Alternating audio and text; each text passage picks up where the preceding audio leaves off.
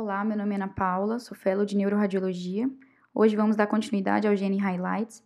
E aqui trouxemos um artigo sobre tumores embrionários do sistema nervoso central, um artigo da Radiographics de revisão do ano passado, e eu vou tentar colocar aqui alguns tópicos que foram abordados nesse artigo.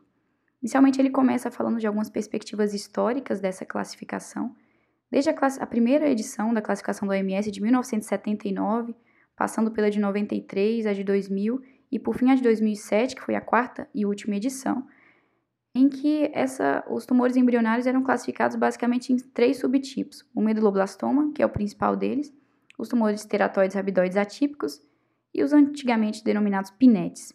Então eram esses três subtipos. Mas então, em 2016, houve uma atualização dessa classificação e algumas coisas mudaram em relação aos tumores embrionários. O artigo enfoca basicamente três mudanças principais primeira delas, que o meduloblastoma, que antigamente era classificado mais com critérios histológicos, agora também tem critérios genéticos e moleculares de classificação. A segunda mudança é que o termo PINET foi é, excluído do léxico, então não devemos mais utilizar o termo PINET. E a terceira mudança, alguns novos subtipos foram, foram descritos, né? O principal deles, tumor, os tumores embrionários com rosetas multicamadas.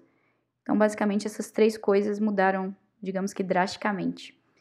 E aí o artigo ele vai abordar cada um desses temas de forma específica e é o que nós vamos falar um pouquinho aqui. Então ele começa falando do meduloblastoma, que é o principal tumor desse subgrupo, né, o principal tumor embrionário e um dos principais tumores na infância, o segundo mais comum, perdendo aí só para o astrostoma pilocítico.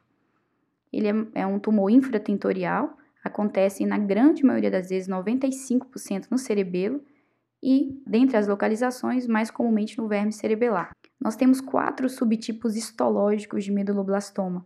Temos o subtipo clássico, o desmoplásico barra nodular, aquele de extensa nodularidade e o anaplásico barra de grandes células. Então, são, são esses quatro subtipos histológicos.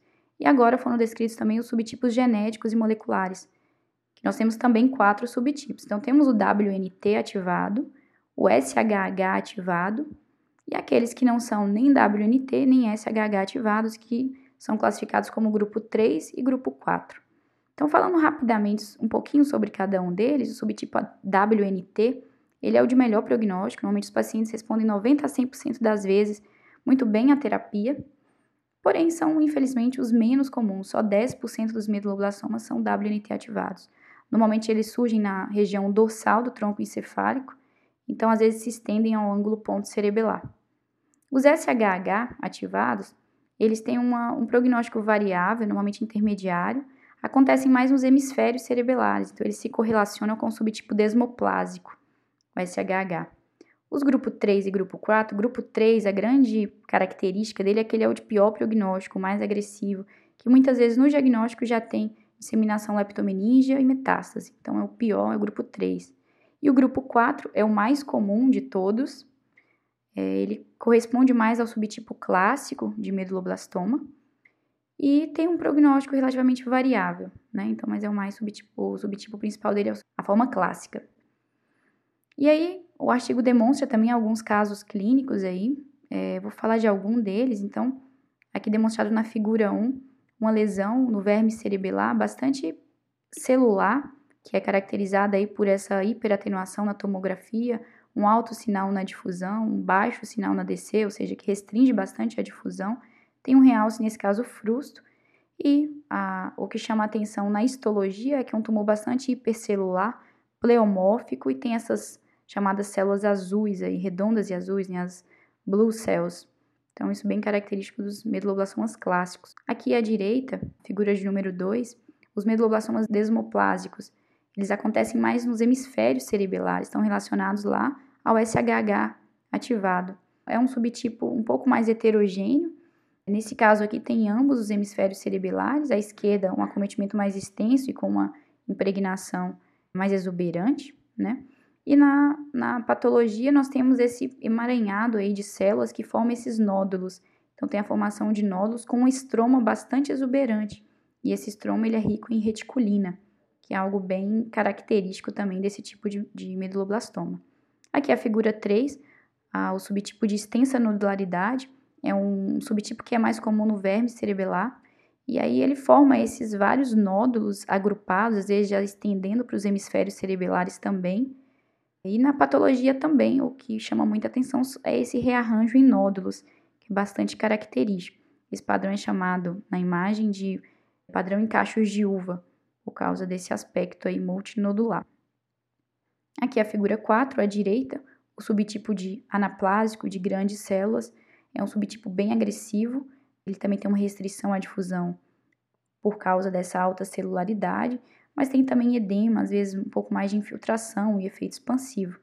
E na imagem, na patologia, o que chama atenção é esse aspecto muito pleomórfico e muito celular, que às vezes é chamado até de céu, padrão de céu estrelado, que é esse tanto de, de células aí agrupadas. Então, além disso, além de falar dos meduloblastomas, né, o, o artigo também fala um pouco para nossa atenção em relação a, ao estudo do neuroeixo nesses casos, já que esses tumores são grau 4 da OMS, extremamente agressivos e com um padrão de disseminação muito comum e precoce. Então, é, nessa figura 5 aqui, o paciente com um, um meduloblastoma forma clássica, também no verme cerebelar, já no diagnóstico ele já tinha essa extensão leptomeníngea para o sulco entre as folhas cerebelares, então já tinha uma, um acometimento leptomeníngeo e um acometimento também ao redor aí da superfície da medula espinhal, indo até o saco dural.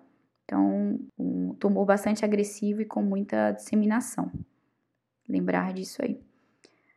Então, terminamos de falar dos meduloblastomas, agora dos tumores teratoides rabidoides atípicos. Os tumores teratoides rabidoides atípicos, eles são têm alguns aspectos muito semelhantes aos meduloblastomas, inclusive às vezes são indistinguíveis do ponto de vista de imagem. Só que, além de acometer o cerebelo, em até um terço dos casos, eles são também, podem acometer também ah, os hemisférios cerebrais, né? Podem ser supratentoriais. Então, são tumores supra ou infratentoriais. A grande característica deles é uma deleção no cromossomo 22, num gene chamado SMARC-B1, supressor tumoral. Quando a gente tem uma, uma mutação, né, uma alteração nesse gene supressor tumoral, SMARC-B1, nós vamos ter uma alteração também em uma proteína chamada INI1. INI1, que a, a nossa imunistoquímica vai conseguir reconhecer essa ausência de expressão do INI1. Então, aqui para exemplificar, esse caso aqui é um meduloblastoma clássico, a letra F é a imunohistoquímica, e está expressando muito bem o IN1.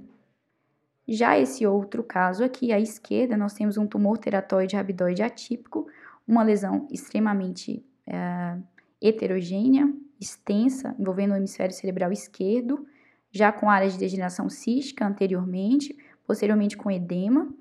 E aí o que chama a atenção, além dessas células aí teratoides, ou seja, vários subtipos celulares diferentes, rabidoides, ou seja, células com um citoplasma grande, e características desse tipo de tumor, na letra D nós temos a coloração na imunohistoquímica ausente para o IN-1, ou seja, não há expressão do IN-1 e é isso que caracteriza os tumores teratoides rabidoides atípicos. Essa é a grande diferenciação. Então, se nesse, nesse outro caso aqui não tivéssemos essa coloração presente, né, isso é, o classificaria como teratoide rabidoide atípico, que é a grande pista aí, é o grande chave para esse diagnóstico. Então, os tumores teratoides rabidoides atípicos também podem acontecer infratentoriais, como é esse caso aí à direita. O que diferencia dos meduloblastomas quando infratentoriais é que eles normalmente são muito mais heterogêneos, tem mais áreas císticas, tem mais áreas hemorrágicas, tem mais calcificação. A impregnação também costuma ser mais heterogênea. E além disso, ele acontece em, em pacientes muito mais jovens, em geral, que é o meduloblastoma, pacientes normalmente menores de 4 anos de idade. Então, nesse caso aí, um, um neonato é, com esse tumor extenso é, na fossa posterior, já no diagnóstico com a, sinais de metástase extradural. Então, é um tumor muito agressivo também. Por fim, é, aqui também tem outra imagem mostrando a, essa, esse, essa disseminação leptomeníngea dos tumores teratoides rabidoides ao redor aí da medula espinhal até o saco dural. Na letra E é a ausência de, de expressão do IN1, que é característico desses tumores, né? E nesse caso aqui, esse acometimento leptomeníngeo foi considerado primário. Ele, essa impregnação e esse tumor deu-se primariamente na leptomeninge. Então isso é muito raro, mas é possível também. E por fim, falamos dos meduloblastomas, falamos dos tumores teratoides rabidoides atípicos, e agora do que sobrou, que era o que anteriormente era chamado de PINET. Agora a gente tem uma divisão um pouco diferente. Então, os antigos PINET, é, hoje em dia eles são classificados a, a basicamente três possibilidades. Aqueles que têm uma caracterização genética específica, que são os tumores embrionários com rosetas multicamadas, então eles são têm uma, um gene responsável por isso, que é o chamado C19MC. O que é C19MC? É o cromossomo 19 microRNA cluster. Então, C19MC. Então, se tem essa alteração e é um tumor embrionário, nós vamos chamar de tumor embrionário é, com rosetas multicamadas. Se não tem, e aí vai, nós vamos avaliar o, o, o grau histológico predominante ali. Pode ser um medula epitelioma, pode ser um gânglio barra neuroblastoma, ou a terceira possibilidade é que não seja nada disso e nós vamos chamar de tumor embrionário do sistema nervoso central, NOS, ou seja, não especificado. Então, falando primeiramente do geneticamente definido, eles anteriormente eram chamados de ependimoblastomas. Agora são chamados de tumores embrionários com rosetas multicamadas. Eles são tumores, estão aqui à direita, nessa imagem à direita, são tumores é, normalmente tumores extensos, tumores grandes, mas que são bem definidos. Eles são heterogêneos, mas tem pouco edema. É, e a impregnação deles é relativamente frustra, não tem tanta impregnação. São muito heterogêneos, mas com uma impregnação pobre. Na imagem, eles têm essas rosetas ao redor dos vasos, né, perivasculares, é o que define histologicamente essa presença de rosetas, e o que define é, geneticamente é o que a gente falou, o C19MC. Os demais vai ser uma definição histológica, e quando não for classificado nenhum, é um tumor embrionário NOS. Então, são esses três subgrupos principais que nós temos que lembrar. O artigo conclui né, que isso ainda provavelmente vai mudar nos próximos anos aí, porque esses estudos genéticos vão fazer com que cada vez mais é, nós tenhamos subdivisões genéticas para esses tumores. E aí ele questiona no final, né, será que é importante nós radiologistas é, sabermos essas terminologias tão complexas nessa classificação de tumores? E aí ele diz que acredita que sim, que isso faz com que tenhamos mais afinidade num contexto oncológico ali com o restante da equipe, já que hoje nós estamos numa, numa era molecular, né? E além disso, isso nos estimula e nos ajuda a descobrir, desenvolver, reconhecer novos padrões de imagem não invasivos, né? Então, padrões de imagem na ressonância não invasivo que possa nos dar pistas para um, uma alteração molecular, uma alteração genética específica. Então é isso, eu acho que é um artigo que vale a leitura. Quem se interessar, o, o link vai estar tá aqui abaixo. Nós vamos deixar o link aí do artigo, é um artigo aberto e eu acredito que vale muito a pena para nossa atualização e aprendizado. Muito obrigada.